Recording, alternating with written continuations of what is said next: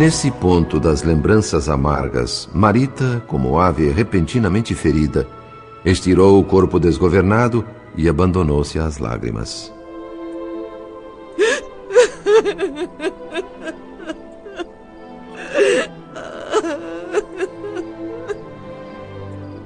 Afinal, o que vem a ser isto?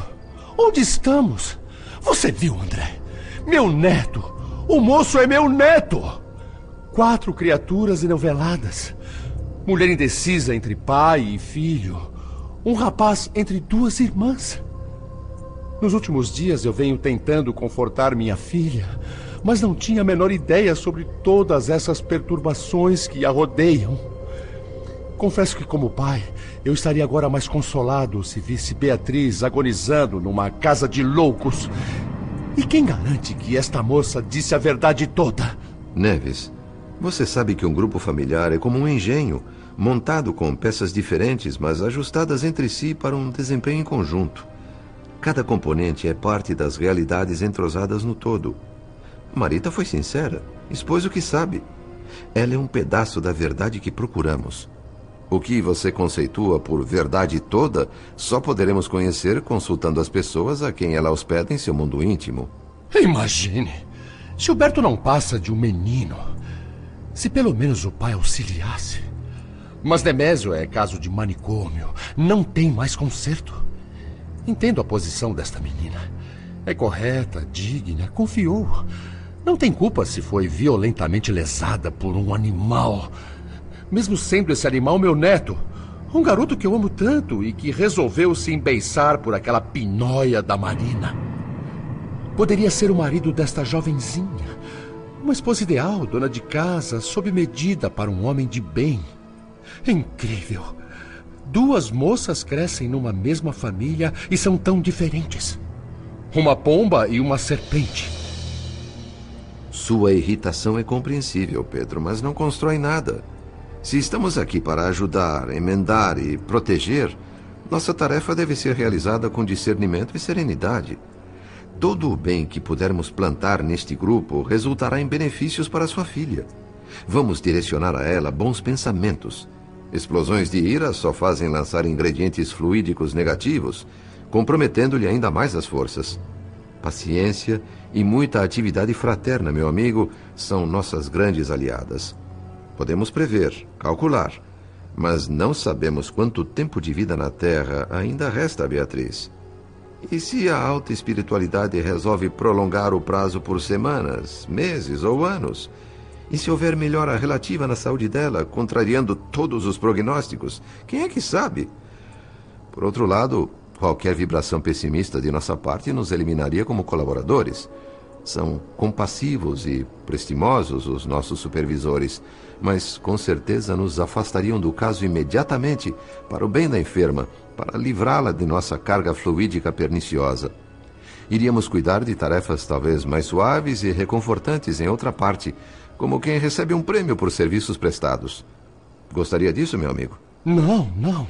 Abandonar minha filha nesta altura me deixaria em pior situação ainda. Volto a insistir que me compreenda, André. A aprovação é minha, mas os estilhaços acabam atingindo a quem estiver por perto. O que posso fazer para evitar? Há muito tempo venho praticando a compreensão, o despreendimento, assistindo seres necessitados, analisando e mitigando os sofrimentos alheios. De repente, o analisado sou eu. Meu íntimo está sendo esquadrinhado, testado, checado.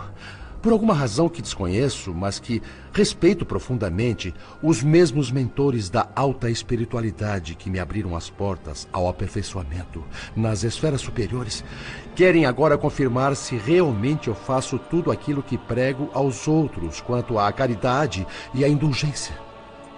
Talvez tenham dúvidas a meu respeito. Eu mesmo tenho.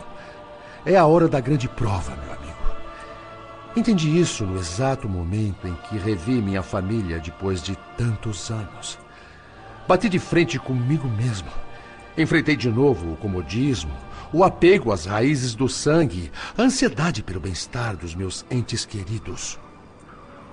Tudo o que eu era, enquanto encarnado, eh, voltou à tona como um furacão devastador. Meu temperamento extrovertido e agressivo foi reativado no ato. Não sei, neste momento, o que está pesando mais, se os possíveis méritos de alguma coisa boa que já fiz ou as falhas medonhas que venho cometendo de uns dias para cá. Seja como for, meu amigo, eu quero sinceramente encontrar forças para dominar essas tendências horríveis. E o melhor que posso fazer é me manter calado diante de nossos instrutores. Começo a descobrir a sabedoria do silêncio.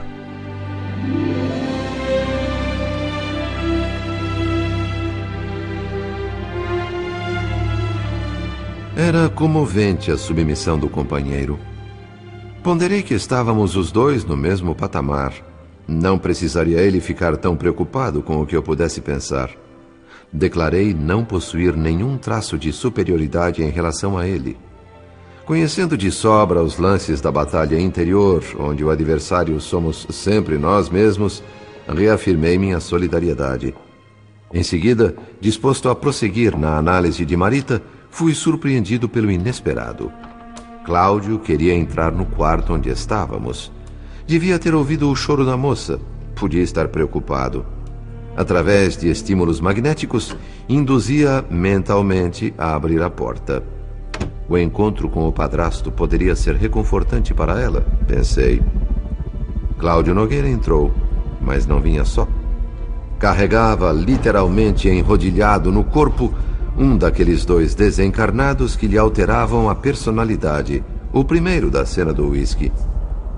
Embora pobre para exprimir com exatidão o processo de enrolamento fluídico em que os dois se imantavam, o verbo enrodilhar-se, na linguagem humana, é o que me parece mais adequado para descrever esse tipo de ocorrência, a possessão partilhada.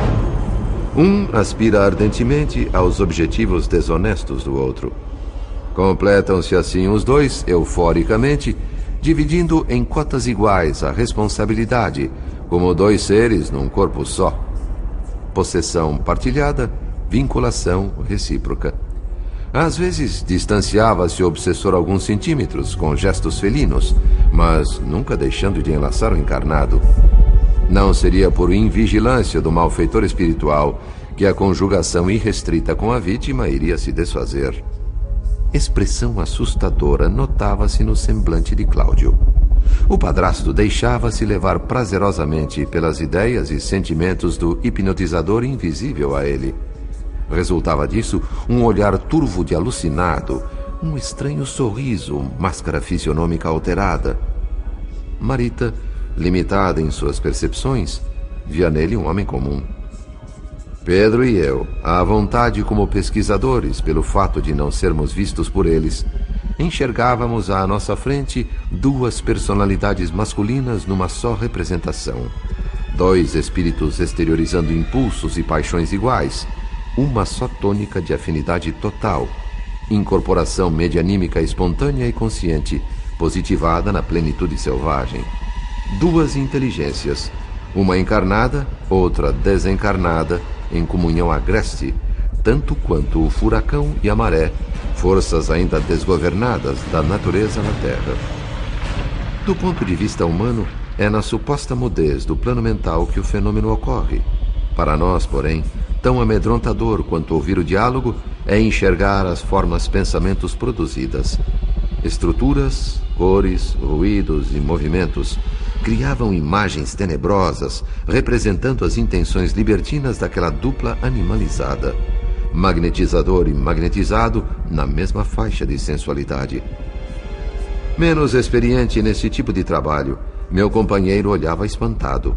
E mesmo eu, habituado no plano espiritual a situações assustadoramente dramáticas, não pude evitar uma forte apreensão. Até ali, povoado pelos devaneios doridos de uma criança, Convertera-se o quarto agora em jaula. Cláudio Nogueira e o vampirizador, unidos na brutalidade pelo desejo infeliz, formavam juntos uma fera astuciosa, calculando o caminho mais fácil de alcançar a presa. Breve período de estudo silencioso que precede o bote. Com um lenço, Marita sufocava o choro, enquanto palavras inaudíveis para ela escapavam do crânio do pai adotivo. Para Pedro e eu, era como se saíssem de um rádio. Mesmo voluntariamente sob o poder hipnótico do obsessor, Cláudio ainda buscava argumentos, parlamentava. Mas o discurso do vampiro, sutil e bem direcionado, bombardeava sem trégua os últimos focos de resistência, os restos de escrúpulo que debilmente ainda lutavam dentro dele.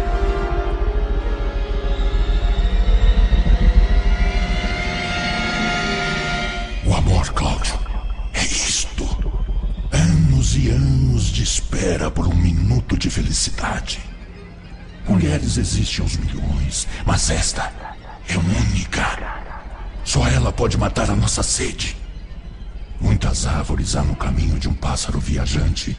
Em cada uma, ele descansa um pouco, mas é pelo calor do próprio ninho que suspira léguas e léguas. A fome, quando é muita, qualquer alimento resolve. No amor, não. O homem tem do aro a metade, a mulher tem a outra. O círculo perfeito e harmonioso só existirá se as metades forem da mesma substância. Impossível fundir ouro com madeira. Paganini realizou a façanha de tocar numa corda só, porque a corda se harmonizava com ele. Já nos domínios da vitalidade e da alegria, cada homem se realiza quando encontra a mulher magnética que lhe corresponde. Será ela companheira na afinidade absoluta capaz de lhe dar plenitude interior, transcendendo formas e convenções. Vamos, Cláudio. Por que a hesitação? Marita é nossa. Nossa, de mais ninguém. Temos argumentos fortes e irrecusáveis. Merecemos a mesma consideração que temos pelos enfermos abandonados, a quem doamos remédios. Os mendigos famintos que ajudamos têm menos sede que nós. Sofredores é o que somos, meu caro. Por que tão pouca simpatia por nós?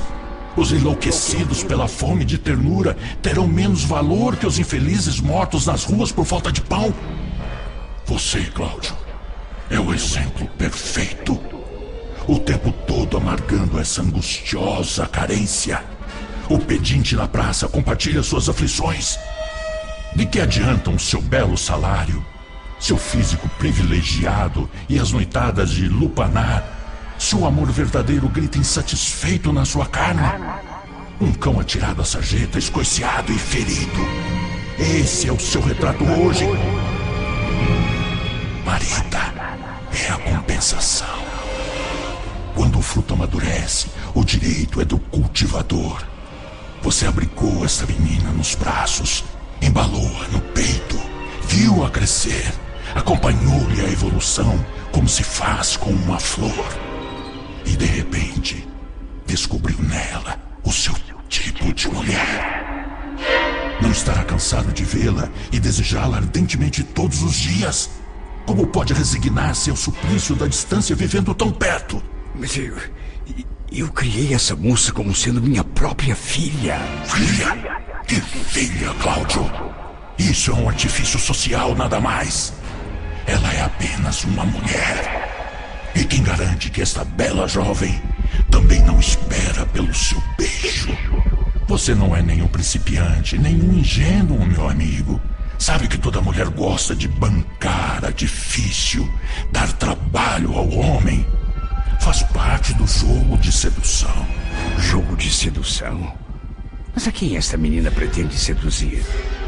A mim duvido muito.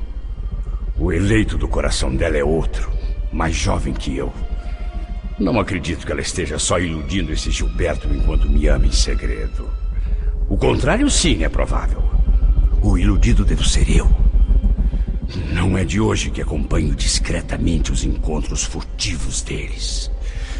Confidências amorosas não cheguei a ouvir. Mas a troca de olhares, a intimidade, como não me revoltar? Coisa estranha se passa comigo. Que sentimento duplo é este? Afinal, eu sou um pai extremoso ou um enamorado ciumento?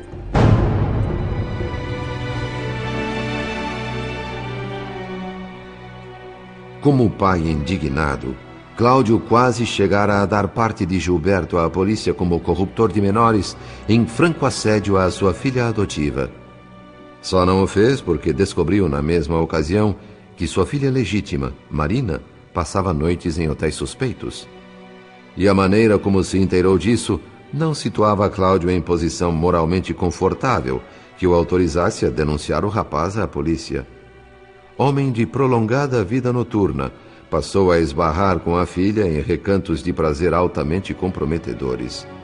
Nesses lugares, ela repartia cautelosamente seu amor entre Nemésio e Gilberto, pai e filho, sem que um soubesse do outro.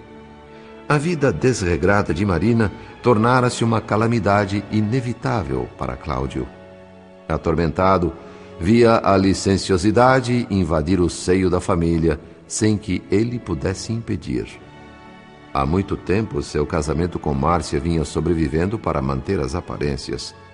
Uma aversão instintiva e recíproca os afastava cada vez mais. As rixas e discussões do começo foram se convertendo em cansaço, indiferença total de um pelo outro. Cada um com suas aventuras extraconjugais, cada qual com seu caminho. Marina, evidentemente, seguira a trilha da mãe.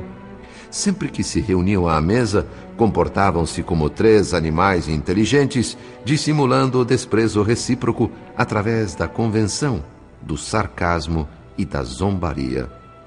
A Cláudio restavam só Marita como tábua de salvação e o dilema persistente: pai dedicado ou louco apaixonado.